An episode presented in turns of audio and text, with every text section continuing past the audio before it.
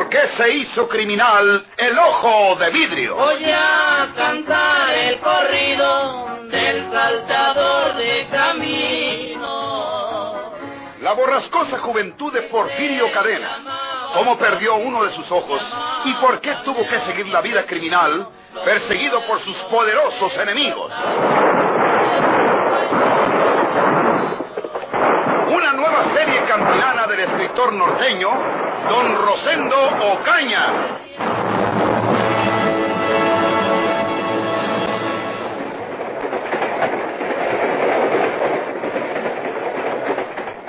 ¿Por qué está usted aquí, Margarita? No se espante de ese modo, señor presidente municipal. Voy a México a visitar a mi tía Carmen, una hermana de papá que residía allá. Yo sí tengo por qué asombrarme, Polo. Usted iba a hacer un viaje a Monterrey. ¿Cómo es que viene en este tren que va hacia México? No me vaya a decir que se equivocó de tren. Mm, Margarita, eh, yo también voy a la Ciudad de México. Mi supuesta salida hacia Monterrey tiene por objeto despistar a quien o a quienes quisieran perturbarme. Pero quiero preguntarle, ¿viene su papá con usted? Usted debe comprender que no. Papá también hubiera necesitado de un permiso del Congreso y usted sabe que no lo ha solicitado. Vengo sola. Viajo sola, Polo. Eh, aquí puede venir a alguna persona conocida. Eh, constantemente viajan gentes de San Luis a la Ciudad de México. Eh, ¿Qué va a pensar si nos ven juntos? Yo le ruego, Margarita, que, que, que vuelva a su localidad. no tenga miedo, hombre. ¿No vamos a viajar siempre juntos? ¿Qué tiene de particular el que, yendo en el mismo tren, nos juntemos para charlar? Aunque lo correcto sería que usted me visitara en mi compartimiento. no ponga esta cara, Polo. Dentro de unos minutos volveré a mi lugar y lo dejaré solo. Dígame, ¿a qué obedece su violento viaje a la capital? Eh, allá vivimos algún tiempo y dejé algunos negocios pendientes. No es verdad, Polo. Yo sé la razón de su viaje. Usted va a investigar si está vivo cierto enemigo suyo, a quien atribuye los asesinatos que se han cometido tan cerca de nosotros. ¿Cómo lo sabe usted? Adivínelo. Ese hombre fue dado por muerto en la capital, pero parece ser que usted duda de que así sea. Y ahora hace este viaje para hablar con un jefe policíaco capitalino que, según usted, es quien puede aclararle ese punto. No está mal pensado, Polo. Pero yo creo que usted va a llevarse un desengaño en este viaje, porque le van a demostrar que ese enemigo suyo está muerto. Si entonces se acordará usted de mí, porque yo insisto en que el cerebro director de esos crímenes lo tiene usted en su casa. Margarita, usted escuchó la conversación que tuvimos mi esposa y yo esta tarde en casa. Ay, pero ¿cómo, Polo? Imposible. Hablamos exactamente lo que usted acaba de decir. Usted estaba allí. Yo no quiero decir que haya ido a escuchar expresamente. Tal vez fue usted a visitarnos y escuchó sin querer. Pero se enteró de lo que hablamos. Nosotros oímos cuando se cerró la puerta de la servidumbre. Esa puerta tiene un resorte especial. Y aquellas personas que no están acostumbradas a manejarse por ahí, la descuidan y se cierra de golpe tras ellas, eh, con riesgo de pegarles si no salen deprisa. A usted le ocurrió eso precisamente, Margarita. No lo niego, Polo. Claro que no fui expresamente a escuchar. Entré por la puerta de la servidumbre porque quería ver si era posible hablar con usted sin que estuviera presente Antonia. Cuando me aproximaba a las habitaciones, escuché las voces de ustedes y me detuve. Después de haber escuchado aquello, determiné marcharme por donde había llegado. En efecto, no esperaba el golpe de la puerta y le aseguro que me dio un buen susto cuando golpeó a mi espalda sin esperarlo yo. De pronto creí que alguien había salido tras de mí. Pensé inmediatamente en Antonia y en que no me quiere ella. me llevé el gran susto. Eh, ¿Nadie la vio, Margarita? No había nadie por ahí. El chofer, por ejemplo. Era la única persona que andaba por ahí, el chofer. Yo había elegido aquella hora después de la comida cuando viene un lapso de reposo, pero no me valió. ¿La vio el chofer, Margarita? Yo creo que sí. Me vio, eh, pero disimuló como que no había reparado en mí. Yo estoy segura de que me vio. Imagínese que se lo diga a mi mujer. Y que luego Antonia, que, que anda en plan de celosa, pregunte por usted a su casa por teléfono, por, por ejemplo, o, o bien que vaya a buscarla con cualquier pretexto. ¿Y si en ese tren viaja alguna persona que nos conozca a los dos? Y, y- y lo va a contar luego por ahí. Ya estuvo que tendremos dificultades y complicaciones. Vuelva a su compartimiento, Margarita. No, Se lo ruego. con una condición. Acompáñeme usted.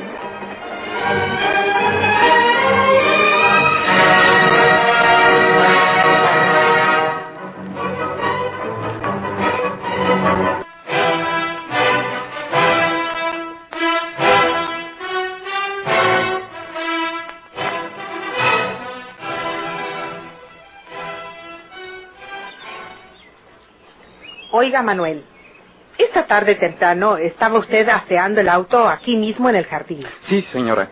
Lo acaba de sacar de la cochera. Sabía que tendría que llevar el señor a la estación por la noche. Y cuando estaba aseando el auto, no se dio cuenta de que alguien hubiera llegado por la puerta de servicio. ¿Qué le pasa, Manuel? ¿No sabe responder? Eh, Señora, este... Yo no le he dicho nada a nadie. Pensaba decírselo al señor cuando lo llevara a la estación por la noche. Pero antes de que me decidiera, él me ordenó que llegáramos por el señor Tinoco, su secretario. Y ya no pude hablarle a solas. ¿Y por qué pensabas decírselo al señor y a mí no? Po- po- Porque... ¿Tengo espías en esta casa? No, no, señora. ¿Quién fue la persona que entró? Eh, la señorita Valle, señora. Margarita. Sí, señora. Yo la vi llegar de... Debe haber dejado su auto retirado de aquí, o no vendría en él, señora. Porque ni la oí llegar, ni estaba enfrente, ni la vi subir en él cuando se fue. Me extrañó que entrara por la puerta de servicio, y apenas habían transcurrido unos minutos cuando oí el golpe de la puerta. Era ella que se alejaba a toda prisa, pero yo disimulé que no la había visto, y seguí limpiando el carro.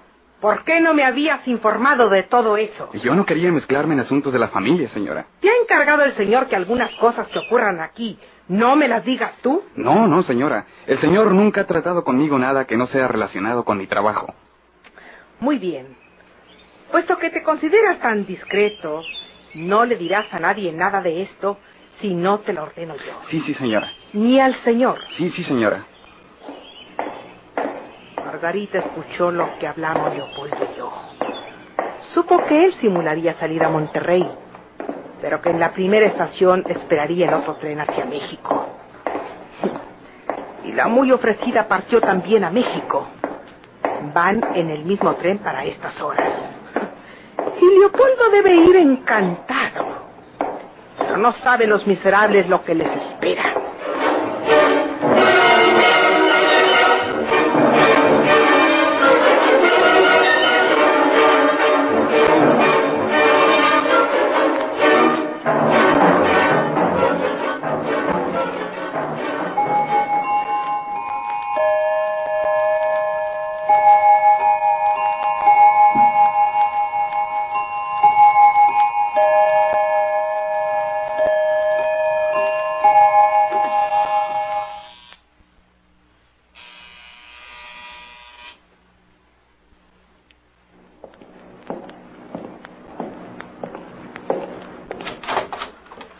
Buenos días. Buenos días. Está el señor gobernador. Pues, eh, Él mismo me citó para que háblenos. Yo soy Leonel Martínez. ¿Quién sabe si le haya dicho algo de mí? sí, sí. El señor gobernador lo espera. Eh, Pase. gracias. Acompáñeme por aquí, señor. Sí, Pase, pase. sí. Qué chula casota. Estos viejos deben tener más dinero que un bandido. Eh, Aquí va a esperar usted un momento, señor. Sí, Siéntese, siéntese. El señor gobernador está hablando con una señora que acaba de llegar a verlo, pero no ha de tardar en retirarse. Yo volveré cuando ella se despida. está Siéntese, bueno, sí, siéntese. sí, gracias. ¿Quién será esa señora que acaba de llegar? El criado apuntó para esa puerta. Pues yo voy a acercarme para ver qué oigo. No es un secreto para usted, señor licenciado, que su hija Margarita anda coqueteando con mi marido. Y su atrevimiento no tiene límites cuando ha improvisado un viaje a la capital al saber que Leopoldo va para allá. Chihuahua. salió a Monterrey, señora? Leopoldo simuló salir a Monterrey, pero en la primera estación hacia el norte iba a esperar el otro tren para México, con objeto de conferenciar allá con un jefe de policía que puede saber si en realidad murió o vive un enemigo nuestro. que puede ser el autor de los asesinatos ocurridos misteriosamente aquí. Se trata de Eso no pudo saberlo mi hija Margarita, señora. Ella, como yo y como los demás, sabía que Polo iba a Monterrey. Lo supo Manuel, el chofer nuestro, me acaba de informar que ayer entró Margarita en casa por la puerta de servicio y que luego salió apresuradamente. Leopoldo y yo estábamos hablando entonces de sus planes respecto al viaje. Ella se enteró de todo. ¡Qué escándalo! ¿Quién es ese enemigo de ustedes que puede estar vivo o muerto, señora Salinas? Porfirio Cadena. El ojo de vidrio. Montaos.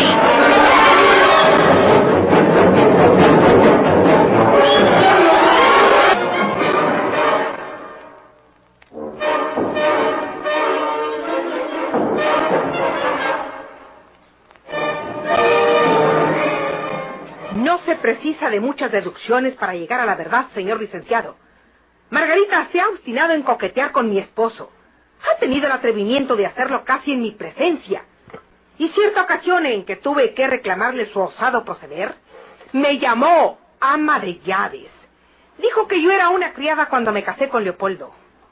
El origen humilde de una persona no le da derecho a nadie para insultarla, me parece. Su atrevimiento de ayer tarde entrando en casa por la puerta de la servidumbre para no ser vista por mí, sin duda, y verse con Leopoldo a solas, es algo horrorizante. Señora Salinas, Margarita ya para esta hora habrá llegado a casa de mi hermana. Le prometo a usted que telefonearé a mi hermana para hablar con mi hija. Yo quiero estar presente en ese telefonema. Es una cosa de familia, señora Salinas. Recuerde usted que soy la ofendida y que puedo hacer el escándalo que nos molestaría a todos. ¿Para qué quiere enterarse de ese telefonema? Porque quiero saber si Margarita está en la casa de la hermana de usted. Y si no está, Son después de las 10 de la mañana. El tren debe haber llegado a México a las 9 hace una hora. Si Margarita no está en la casa de su hermana, está con Leopoldo. hay una persona que debe estar esperándome porque la cité a las 10. Permítame dar una orden, señora. Sí, señor. Esperaré.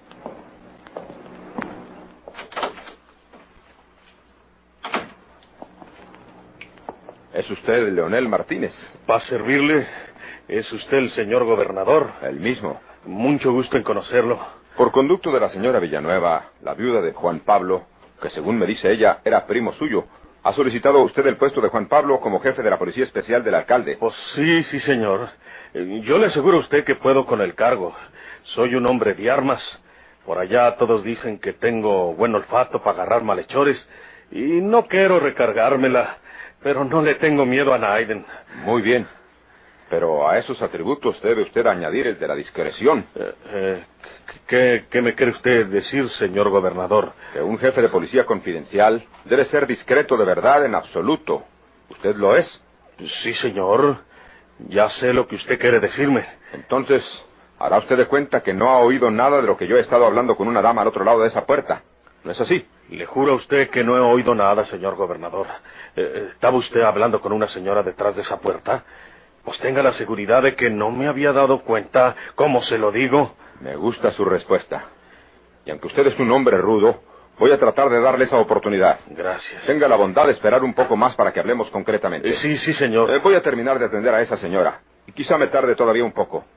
Siéntese. Yo vuelvo dentro de unos 15 o 20 minutos. Aquí aguardaré, señor gobernador.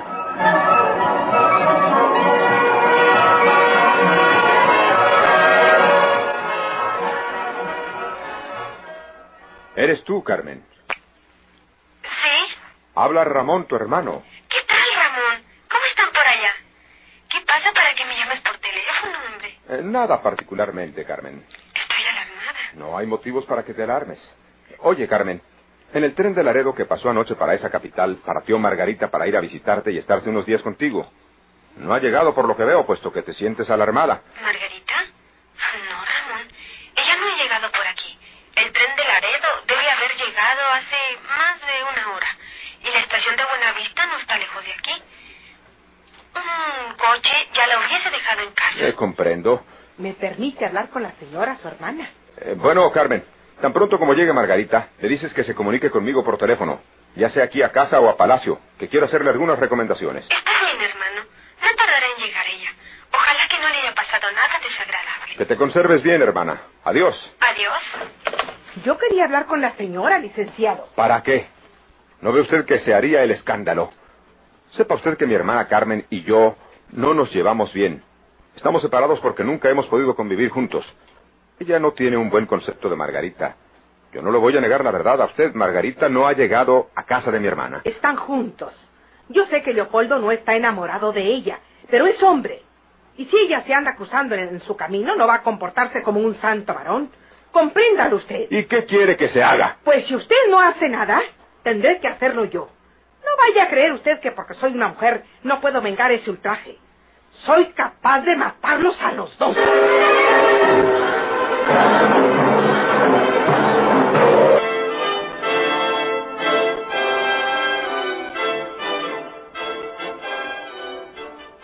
Tinoco, dígame, señor gobernador. anota lo que voy a decirte. Sí, señor. Extiende nombramiento como jefe de la Policía Especial del alcalde en favor del señor Leonel Martínez. Anótalo. Leonel Martínez. Leonel Martínez. Eh, señor gobernador, pero eh, debo recordarle a usted que el señor Salinas salió para Monterrey, donde estará unos dos o tres días, según dijo, y no podrá quedar firmado el nombramiento del señor Martínez hasta entonces. Eso no tiene importancia, Tinoco. Necesitamos que este hombre se ponga a trabajar cuanto antes, sobre todo en la investigación de esos atentados que tú sabes. Sí, señor. Expide el nombramiento y al pie de firma lo pones. Por acuerdo del señor presidente municipal, el secretario. Y lo firmas tú. Con eso es suficiente. Correcto, señor gobernador. El señor Martínez se presentará contigo a mediodía para recoger su nombramiento. Muéstrale su oficina. Preséntalo ahí con los empleados que tienen relación inmediata con él, como los agentes. En fin, tú sabes cómo hacer esas cosas. Sí, señor. Yo me encargo de todo. Muy bien. Señor Martínez, ya puede usted considerarse como el nuevo jefe de la Policía Especial del señor presidente municipal. Muchas gracias, señor gobernador. Y puede entrar en funciones, desde luego. El señor Tinoco, Jacobo Tinoco, por quien preguntará usted en el Palacio Municipal, le entregará el nombramiento respectivo. Sí, señor. Y como ya lo considero de nuestra administración, voy a probar si es usted tan sagaz como dice. Como dicen en su tierra. Eh, dígame, Martínez, ¿vio a esa señora que hablaba conmigo? Eh, este. Aquí ya no entra la discreción, señor gobernador. No, no, señor. bueno, pues. Pues. Pues sí la vi. ¿Cree usted que sea capaz de cumplir la amenaza que lanzó al marcharse? Pues se me hace que sí, señor gobernador. Entonces, vigílemela.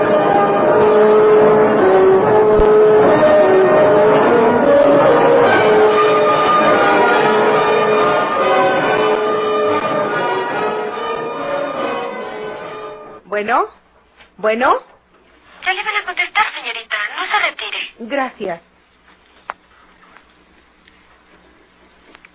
Hotel Majestic, a sus órdenes. Señor, el señor Leopoldo Salinas de esa ciudad de San Luis siempre se ha hospedado en ese Hotel Majestic, estando en esa ciudad de México.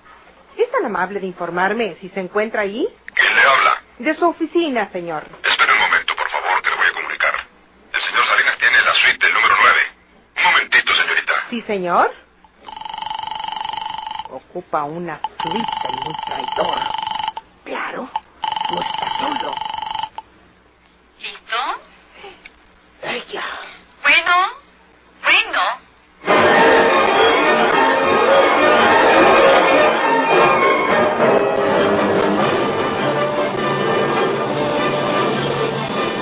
¿Por qué se hizo criminal el ojo de vidrio?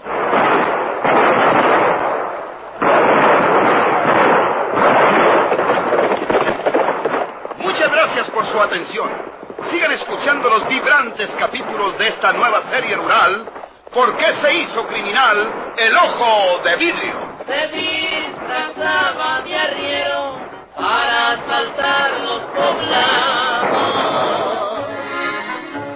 burlándose del gobierno, matar